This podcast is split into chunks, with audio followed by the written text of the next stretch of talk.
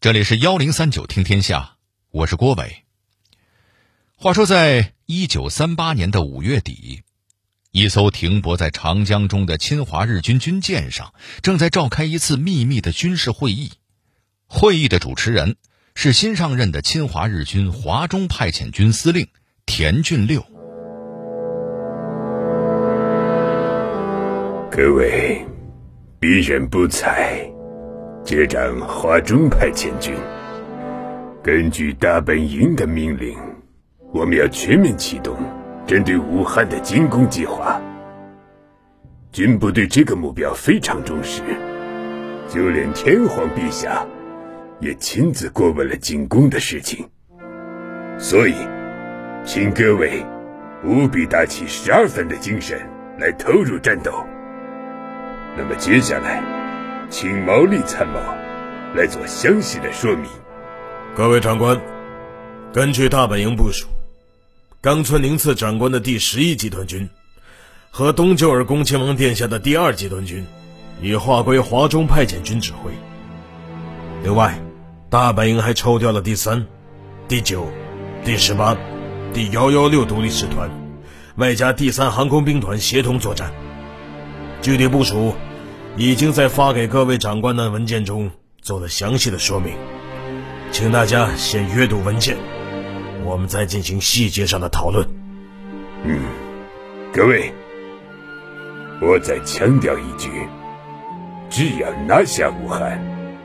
大东亚战争的胜利就指日可待了。最近，武汉的名字频频出现在各大新闻媒体上，很多新闻报道中也常常使用“武汉保卫战”这个名词，这不禁让人联想起八十二年前爆发的那场著名的武汉保卫战。那是抗日战争战略防御时期规模最大、时间最长、歼敌最多的一次战役。也正是在这次战役之后，人们开始将武汉称作是一座英雄的城市。那么，那次战役诞生了怎样的英雄呢？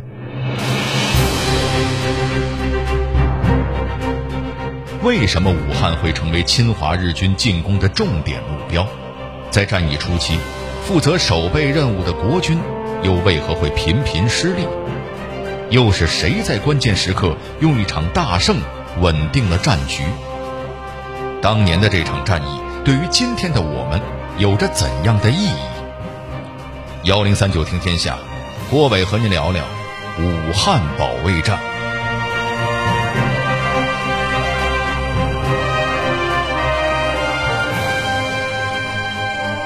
侵华日军之所以把武汉当作进攻的重点目标，有这么几个原因。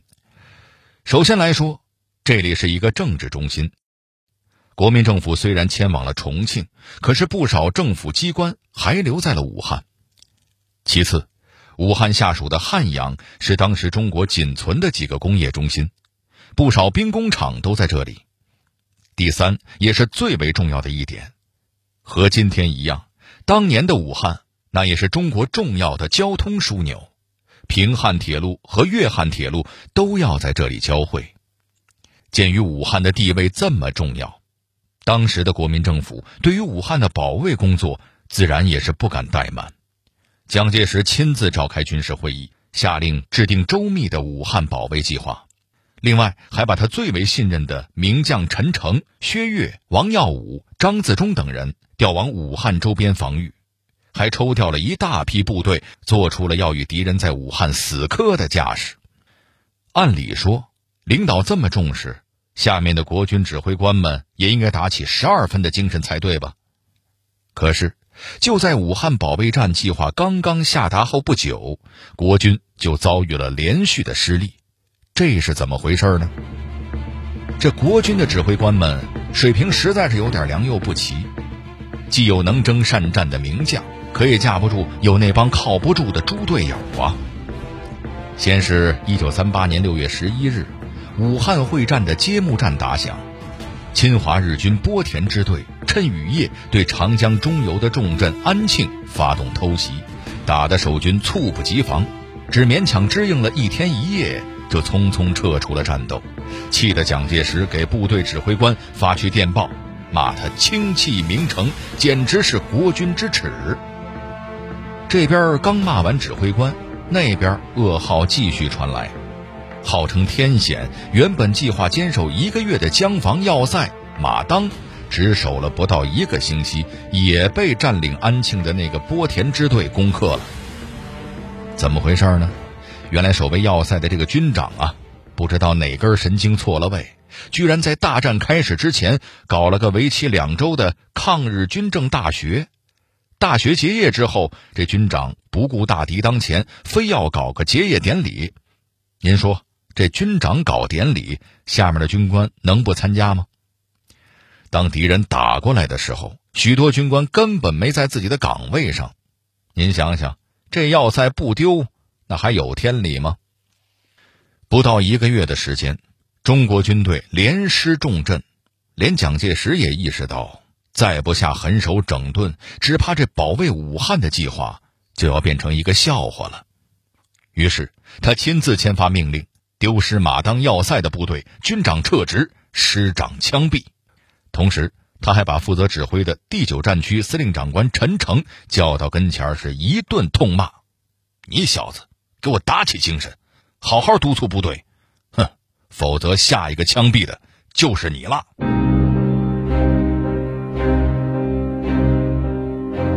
凭借着严刑峻法的雷霆手段，蒋介石总算是稳定住了阵线。可是与此同时，携胜利之势的侵华日军也加紧了对武汉周围城市的进攻。接下来，这战役又会向哪个方向发展呢？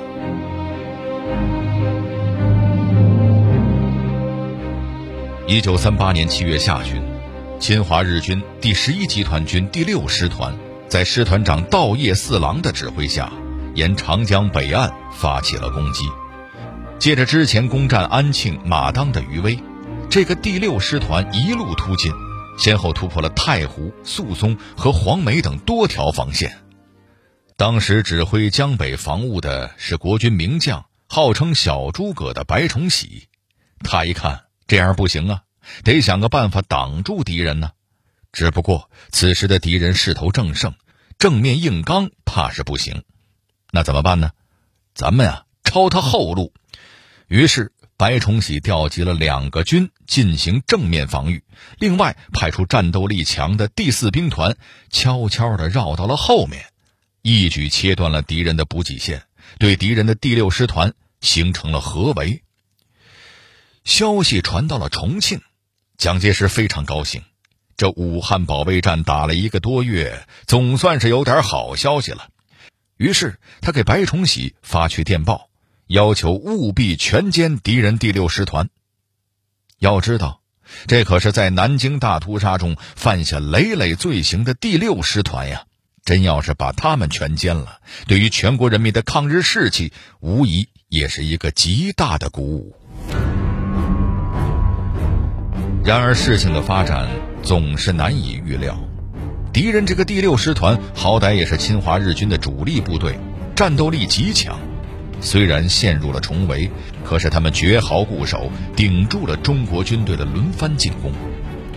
与此同时，眼看自己主力陷入了包围，负责在后方指挥的冈村宁次也坐不住了。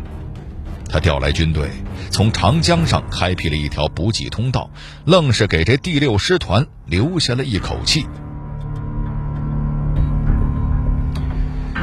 一晃，战斗就坚持到了八月中旬。中国军队虽然对第六师团造成了重创，可是却始终不能全歼敌人，自身却反而显出了疲态。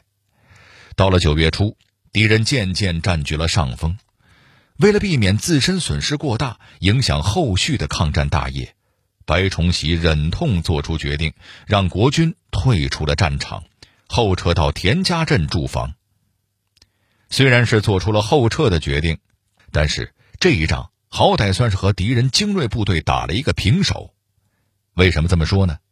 因为这个第六师团眼看我们撤退了，也不敢上前追赶，甚至还被迫原地休整了七天。与此同时，敌人还不得不调来了三千名新兵，好歹才算补上了第六师团的人员缺失。人数虽然是补上了，可是新兵入列，战斗力自然是下降了不少，对武汉的威胁当然也就有所减轻。到此时为止，武汉保卫战进行过半，中国军队虽然遏制住了敌人的攻势，可是并没有取得什么出色的战绩。此时的我们急需一场胜利来鼓舞士气。就在这个时候，我们盼望已久的大胜到来了，这又是怎么回事呢？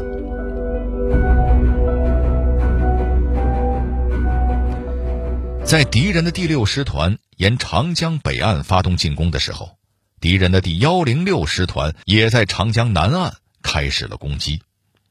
到了一九三八年九月下旬，中国军队忽然发现，敌人幺零六师团居然狂妄到胆敢孤军深入我军重重布防的万家岭地区了，那不揍死你还留着过年吗？于是，中国军队抽调三个军对敌人幺零六师团进行合围，决心一举拿下战斗。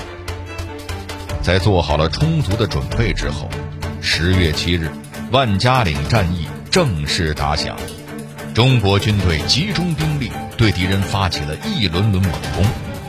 要说这日军的战斗力也是不赖，虽然身陷重围，可是一点没慌，居然顶住了我军的多番攻势。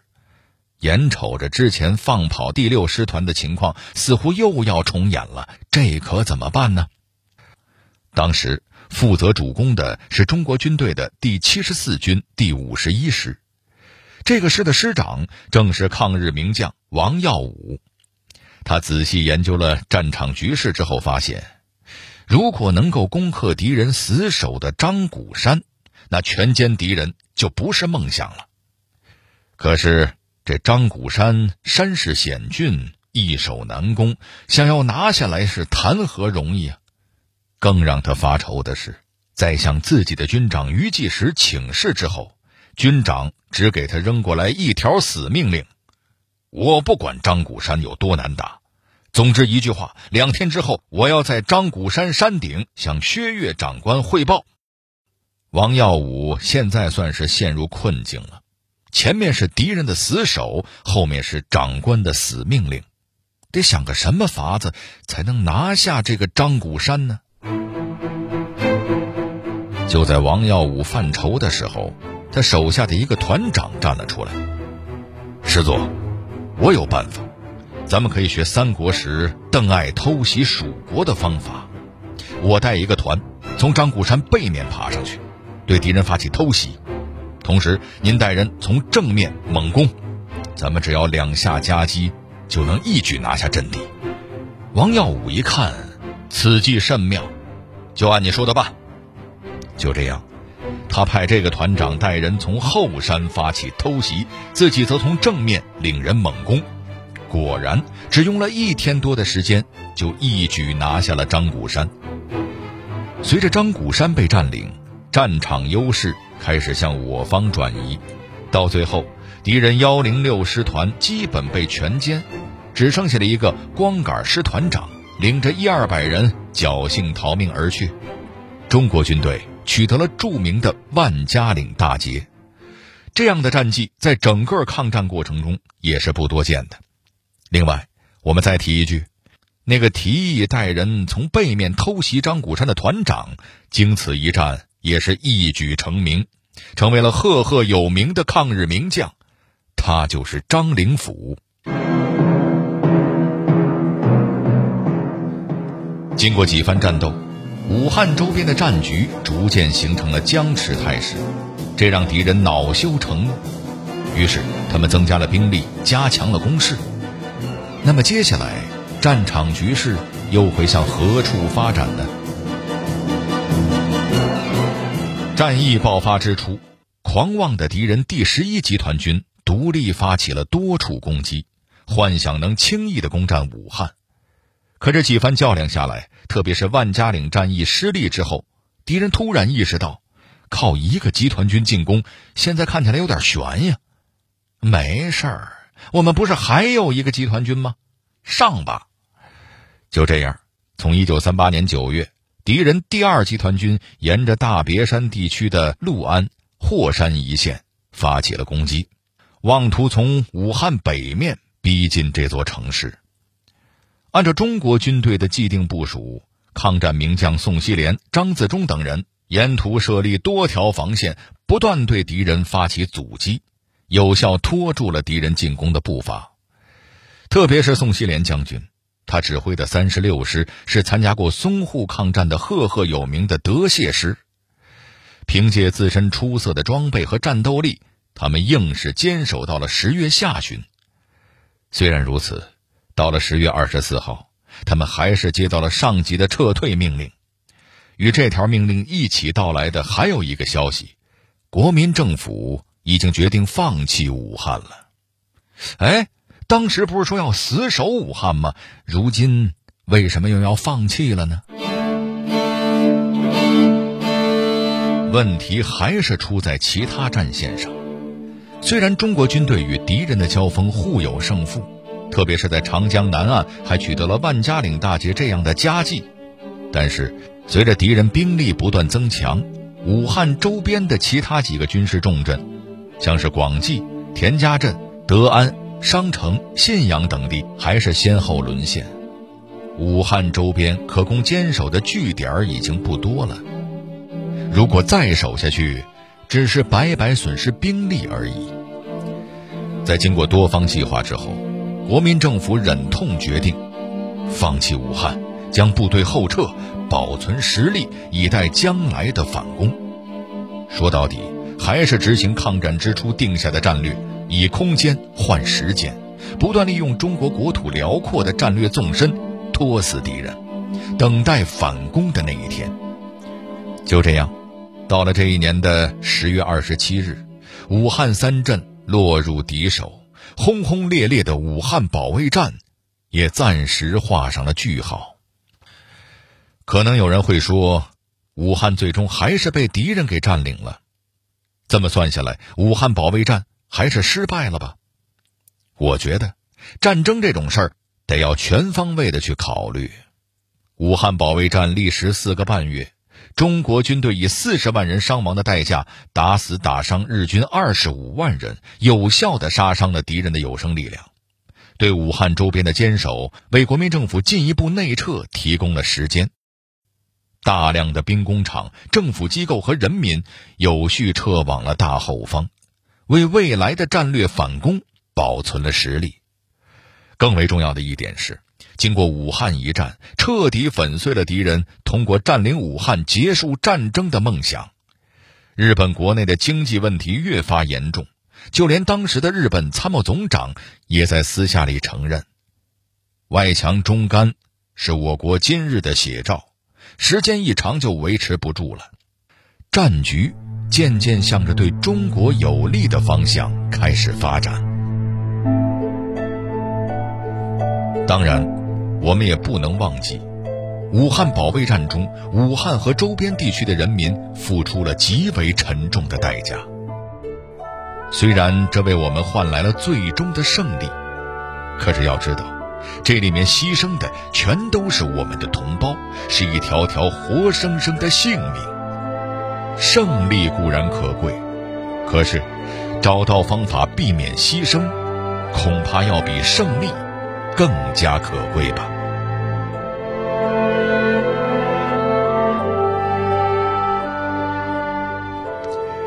好了，这里是幺零三九听天下，我是郭伟。最后，我代表节目编辑于达、程涵，小剧场配音七二九声工厂的龙吟、音侠老鬼，感谢您的收听。